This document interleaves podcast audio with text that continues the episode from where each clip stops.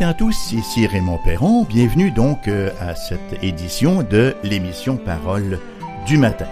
Alors nous retournons immédiatement, sans plus tarder, à notre étude des, derniers jours, hein, voire des dernières semaines, à savoir le livre du prophète Daniel. Et ce matin, nous verrons le début du chapitre 8, malgré que pour une meilleure intelligence du texte, je vais procéder à la lecture du chapitre tout entier, c'est-à-dire les 27 versets du chapitre 8, et ça va comme ceci. La troisième année du règne du roi Belshazzar, moi, Daniel, j'eus une vision en plus de celle que j'avais eue précédemment. Lorsque j'eus cette vision, il me sembla que j'étais à Suse, la capitale dans la province d'Elam, et pendant ma vision, je me trouvais près du fleuve d'Ulaï. Je levai les yeux, je regardai, et voici un bélier se tenait devant le fleuve, et il avait des cornes. Ses cornes étaient hautes, mais l'une d'elles était plus haute que l'autre, et elle, pardon, elle s'éleva la dernière je vis le bélier qui frappait de ses cornes à l'Occident, au septentrion et au Midi. Aucun animal ne pouvait lui résister. Il n'y avait personne pour délivrer ses victimes. Il faisait ce qu'il voulait et il devint puissant. Comme je regardais attentivement, voici un bouc venant de l'Occident et parcourait toute la terre à la surface sans la toucher. Ce bouc avait une grande corne entre les yeux. Il arriva jusqu'au bélier qui avait des cornes et que j'avais vu se tenant devant le fleuve, et il courut sur lui dans toute sa fureur. Je le vis qui s'approchait du bélier et s'irritait contre lui. Il frappa le bélier et lui brisa les deux cornes sans que le bélier ait la force de lui résister. Il le jeta par terre et le foula et il n'y eut personne pour délivrer le bélier. Le bouc devint très puissant, mais lorsqu'il fut puissant, sa grande corne se brisa. Quatre grandes cornes s'élevèrent pour la remplacer aux quatre vents des cieux. De l'une d'elles sortit une petite corne qui s'agrandit beaucoup vers le midi, vers l'Orient et vers le plus beau des pays. Elle s'éleva jusqu'à l'armée des cieux, elle fit tomber à terre une partie de cette armée des étoiles, et elle les foula. Elle s'éleva jusqu'au chef de l'armée, lui enleva le sacrifice perpétuel et renversa le lieu de son sanctuaire.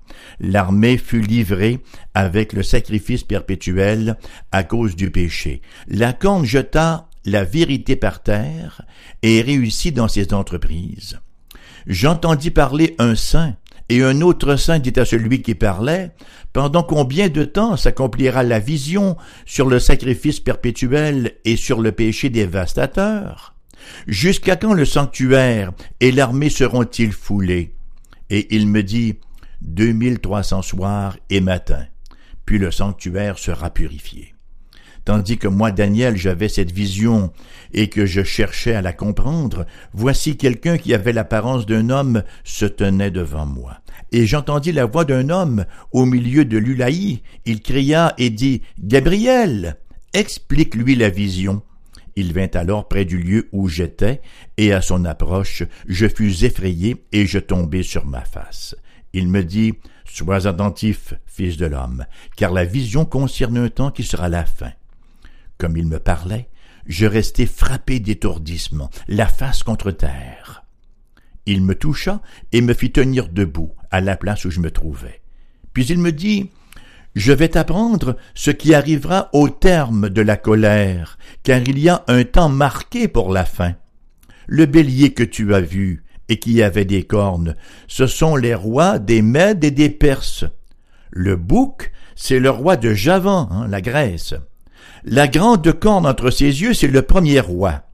Les quatre cornes qui se sont élevées pour remplacer cette corne brisée, ce sont quatre royaumes qui n'auront pas autant de force. À la fin de leur domination, lorsque les pécheurs seront consumés, il s'élèvera un roi impudent et artificieux. Sa puissance s'accroîtra, mais non par sa propre force. Il fera d'incroyables ravages, il réussira dans ses entreprises, il détruira les puissants et le peuple des saints.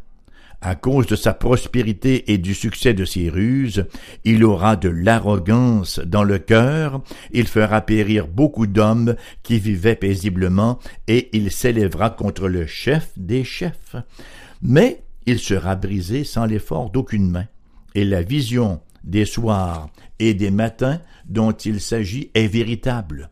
Pour toi, tiens secrète cette vision, car elle se rapporte à des temps éloignés. Moi, Daniel, je fus plusieurs jours languissant et malade. Puis je me levai et je m'occupais des affaires du roi. J'étais étonné de la vision et personne n'en eut connaissance. Lorsque j'ai parlé à certaines personnes de ma décision euh, d'exposer le livre de Daniel, n'est-ce pas, dans le cadre de l'émission Parole du matin, tous ceux qui j'en ai parlé, immanquablement, m'ont posé la même question. Allez-vous aussi faire des émissions sur la deuxième partie du livre? Normalement, la question aurait pu sembler étrange parce que, effectivement, notre politique, hein, notre manière de faire à l'émission Parole du matin, c'est effectivement d'exposer un livre entier, progressivement, et non seulement une partie. Cependant, dans le cas qui nous occupe, la question peut facilement se justifier pour la simple raison que les deux parties du livre de Daniel, je l'ai déjà mentionné précédemment, sont très très très différentes. Et euh, dans l'esprit de plusieurs, la valeur de la deuxième partie peut paraître discutable en raison, n'est-ce pas, de toutes sortes d'interprétations farfelues qui en ont été données. Alors voilà, la raison c'est que la première partie, chapitre 1 à 6, c'est simplement, elle est narrative, hein, c'est de l'histoire. Alors que la deuxième partie, elle, à partir du chapitre 7, euh, elle est d'ordre prophétique. Et j'irais même jusqu'à dire qu'elle est d'ordre apocalyptique. Et c'est le genre de littérature qui exige la plus grande prudence au niveau de l'herméneutique, c'est-à-dire la science de l'interprétation. Souvent de fois, vous savez, les gens après avoir lu la littérature apocalyptique, là, ou la littérature, oui, effectivement apocalyptique, comme le livre de Daniel, ou encore comme le livre de l'Apocalypse, hein, ils vont conclure en disant, waouh, hey, la fin est proche. Et vous savez, il y en a toujours été ainsi.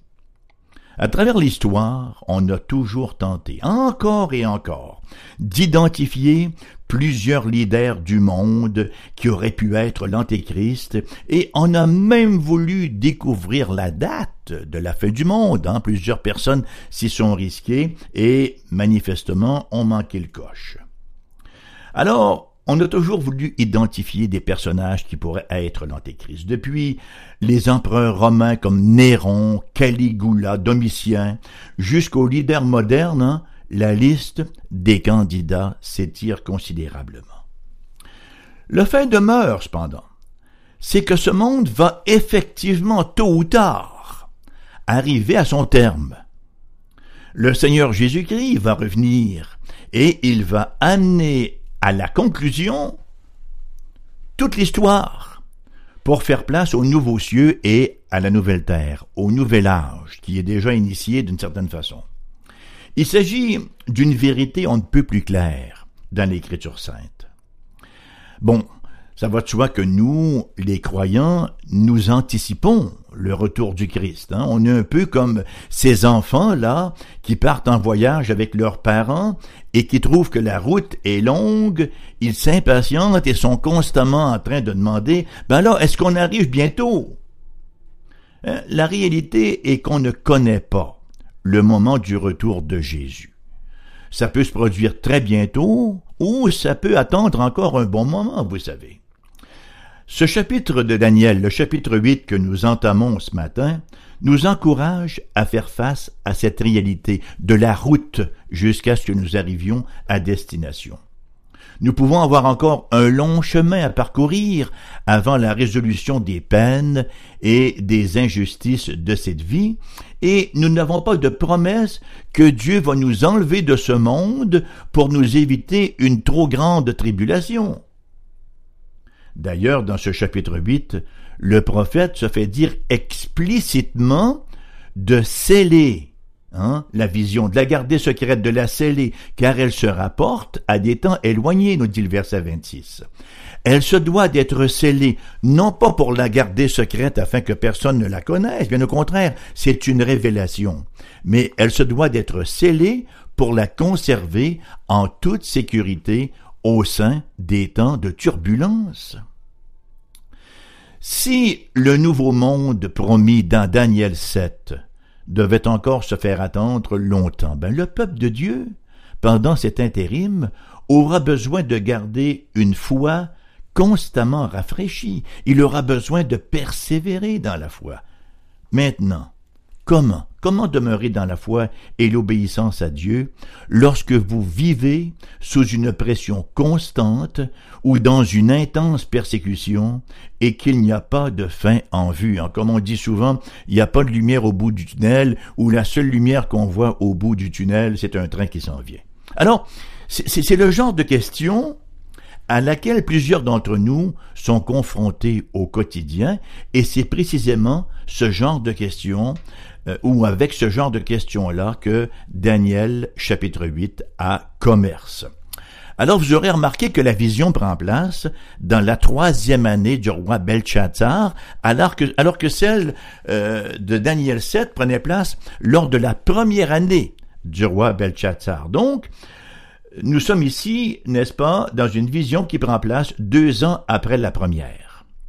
Et le premier élément qui euh, alors euh, voilà, cette vision donc qui se présente à nous euh, au verset 7 nous présentait des réalités universelles, des réalités ultimes sous forme de symboles et plutôt que d'histoire, mais ici au chapitre 8, l'emphase est sur des figures et des royaumes historiques spécifiques et facilement identifiables. Donc deux ans après, voilà que Daniel reçoit cette autre vision, et cette fois, sa vision l'amène près du fleuve Dulaï, et cette location nous prépare pour le fait que cette vision est différente de celle du chapitre précédent, parce que là, nous avons des lieux, des phénomènes historiques, des, royaumes identifiables.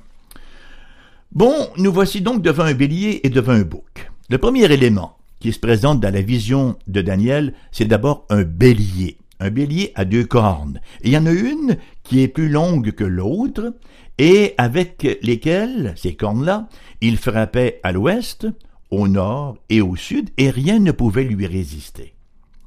C'est alors que de l'ouest apparaît un bouc, un bouc avec une grande corne, et il engage le combat avec le bélier. Il lui brise même les cornes et le rabat au sol. Ce bouc grandit en force, cependant qu'au sommet de sa puissance, sa grande corne se brise pour être remplacée par quatre autres cornes qui pointent dans toutes les directions. Bon, Daniel, lui, y avait besoin de l'ange pour lui interpréter cette vision, cependant que nous qui vivons après l'accomplissement de cette prophétie, nous avons le bénéfice de l'histoire. Hein? Alors nous lisons, versets 13 à 19, J'entendis parler un saint, et un autre saint dit à celui qui parlait, Pendant combien de temps s'accomplira la vision sur le sacrifice perpétuel et sur le péché dévastateur? Jusqu'à quand le sanctuaire de l'armée, euh, pardon, le sanctuaire et l'armée seront-ils foulés? Et il me dit, deux mille trois cents soirs et matins, puis le sanctuaire sera purifié. Tandis que moi, Daniel, j'avais cette vision, et que je cherchais à la comprendre, voici quelqu'un qui avait l'apparence d'un homme se tenait devant moi. Et j'entendis la voix d'un homme au milieu de l'Ulaï. Il cria et dit Gabriel, explique-lui la vision.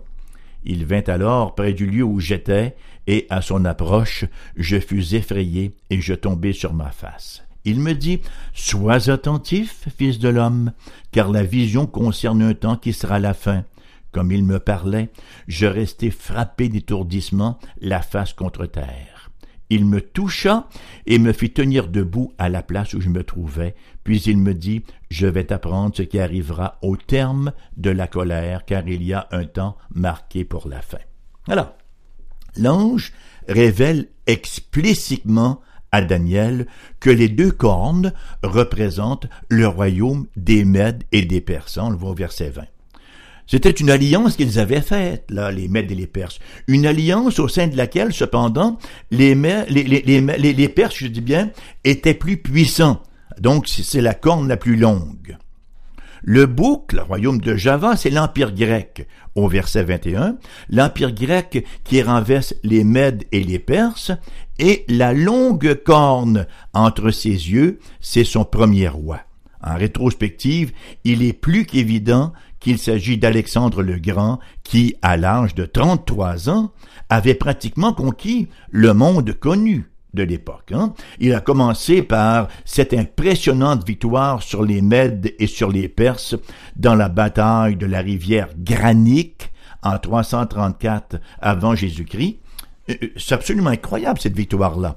Avec seulement 35 000 hommes, les forces d'Alexandre se lancent dans la rivière Granique à l'attaque de Darius, qui lui avait cent mille fantassins en plus de ses dix mille cavaliers. Et pourtant, c'est Alexandre et ses forces qui l'emportent. On rapporte d'ailleurs des pertes de l'ordre de vingt mille soldats du côté de Darius contre seulement une centaine parmi les troupes d'Alexandre. Mais voilà que, au terme de ces glorieuses victoires, qu'est-ce qui arrive à Alexandre? À l'âge de 33 ans, il meurt.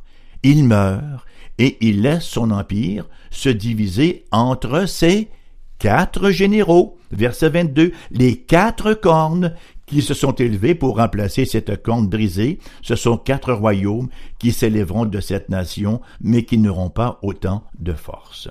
Alors nous avons donc ici le message de la première partie de la vision on y voit, comme au chapitre 7, une série de royaumes sous forme d'animaux qui s'élèvent eux-mêmes, un royaume après l'autre, toujours aspirant à la grandeur, mais qui finissent toujours par être renversés.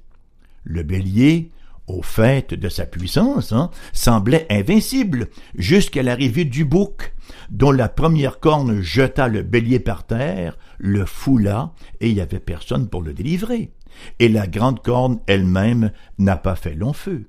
Voyez-vous, un empire, aussi grand, aussi menaçant puisse-t-il être, n'est qu'un simple acteur dans le drame écrit par quelqu'un d'autre.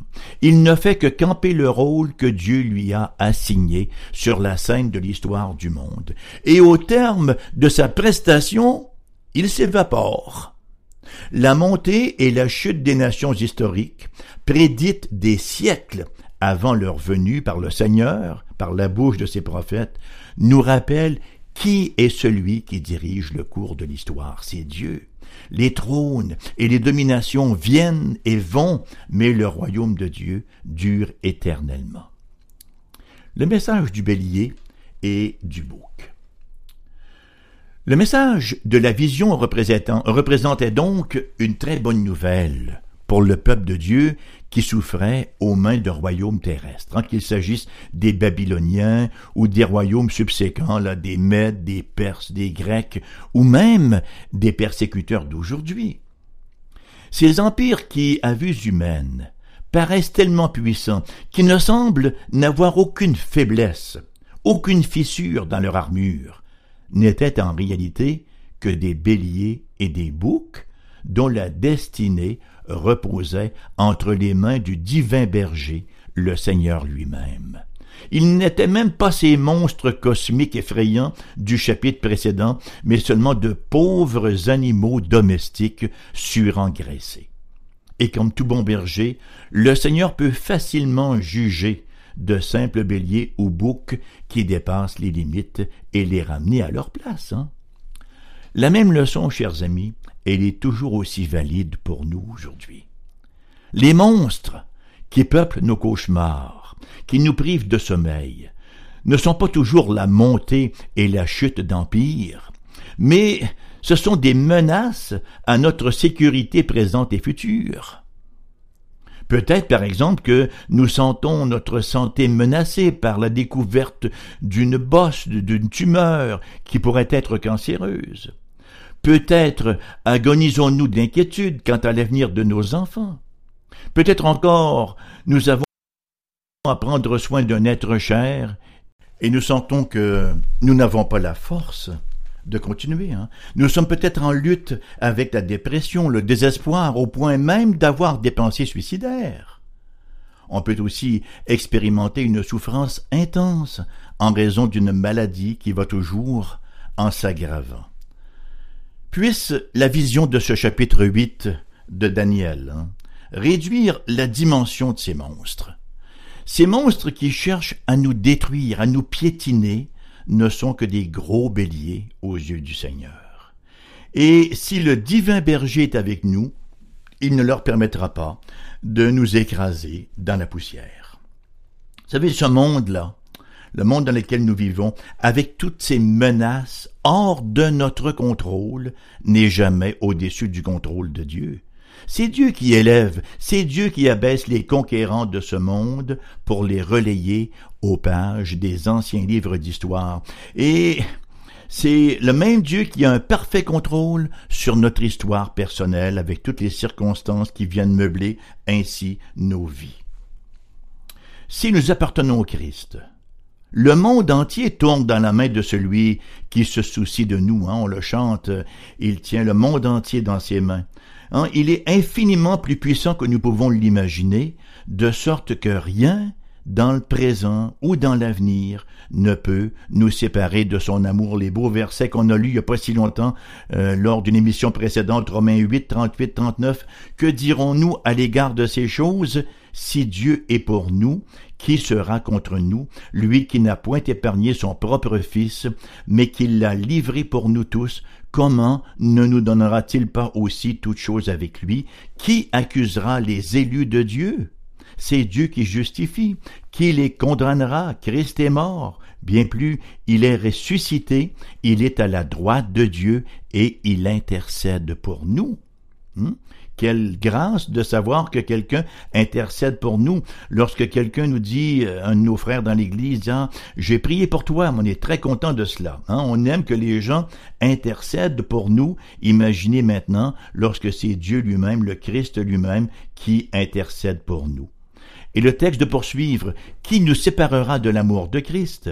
Sera-ce la tribulation, ou l'angoisse, ou la persécution, ou la faim, ou la nudité, ou le péril, ou l'épée, selon qu'il est écrit, c'est à cause de toi qu'on nous met à mort tout le jour, qu'on nous regarde comme des brebis destinées à la boucherie, mais dans toutes ces choses nous sommes plus que vainqueurs par celui qui nous a aimés.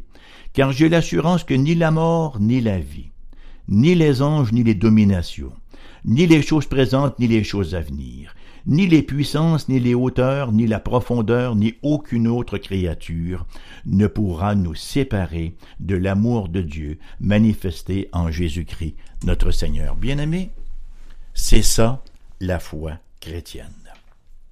J'ai toujours un peu de tristesse de voir certaines factions du christianisme qui se lance dans une espèce, en anglais on dit un power trip, une espèce d'aventure de puissance là. Dès qu'on devient chrétien, on est puissant, on prend autorité sur ceci, on prend autorité sur cela, on prend autorité sur la pauvreté, sur la maladie, sur les démons, etc., etc. La vie chrétienne, ce n'est pas ce genre de combat-là. La lutte, c'est la lutte de la foi. Nous persévérons à travers les épreuves, nous gardons la foi. Le principe de la parole de Dieu, c'est pas vas-y, sois vainqueur sur toutes les circonstances de ta vie. C'est vrai qu'il y a une puissance qui est agissante dans nos vies. C'est vrai que le Seigneur peut opérer des guérisons. C'est vrai que le Seigneur intervient dans nos circonstances. Personne n'en disconvient. Mais la philosophie fondamentale de la vie chrétienne est la suivante. Prends ta croix et suis-moi. Une autre façon de l'exprimer, c'est reconnais-le dans toutes tes voies. Ne dis pas, ah, ça c'est pas la voix de Dieu, ça se peut pas parce que ça va mal. Non, même quand ça va pas bien, ou à vue humaine, reconnais-le dans toutes tes voies, parce que c'est le Seigneur également qui envoie l'épreuve, n'est-ce pas? Les épreuves sont des messagères envoyées par Dieu pour nous enseigner quelque chose de lui-même. Euh, rappelons-nous également que Dieu est un bon Père qui reprend et qui châtie ceux qui l'aiment, ceux et celles qui l'aiment. Si nous n'avons pas part au châtiment, nous ne sommes pas ses enfants. Alors apprenons à avoir une vision réaliste, une vision conforme à la réalité et non pas une espèce de vision de conte de fées, n'est-ce pas, d'Alice au pays des merveilles. Nous sommes ici dans la réalité d'un âge qui est mauvais et qui sera mauvais jusqu'à l'apparition, jusqu'à l'instauration complète de l'âge à venir lorsque le Christ Jésus reviendra dans toute sa gloire pour nous prendre avec lui. L'émission se termine ainsi ce matin. Qu'elle puisse être une bénédiction à nos cœurs et à nos âmes et être un grand encouragement. Je vous rappelle qu'il vous est possible de nous contacter. Vous pouvez nous écrire à l'adresse postale suivante AERBQ, casier postal 40088 Québec QC G1H2S5. Je profite de l'occasion euh, parce qu'on reçoit également plusieurs lettres, beaucoup de courriers. Remercier les fidèles auditeurs et auditrices aussi qui ont euh, eu à cœur de nous faire des dons pour soutenir le ministère de Foi FM. Vous pouvez également nous téléphoner Numéro de téléphone local à Québec 418 688 0506. Sans frais ailleurs en province 1 877 659 0251 et si vous allez sur notre site internet foifm.com vous allez y trouver notre adresse courriel. Grand merci d'avoir été là. Encore une fois, merci pour votre fidélité. Encore une fois, une excellente journée. On vous revoit demain et d'ici là, donc, je le rappelle, la rediffusion de l'émission à 14h cet après-midi. À bientôt, chers amis.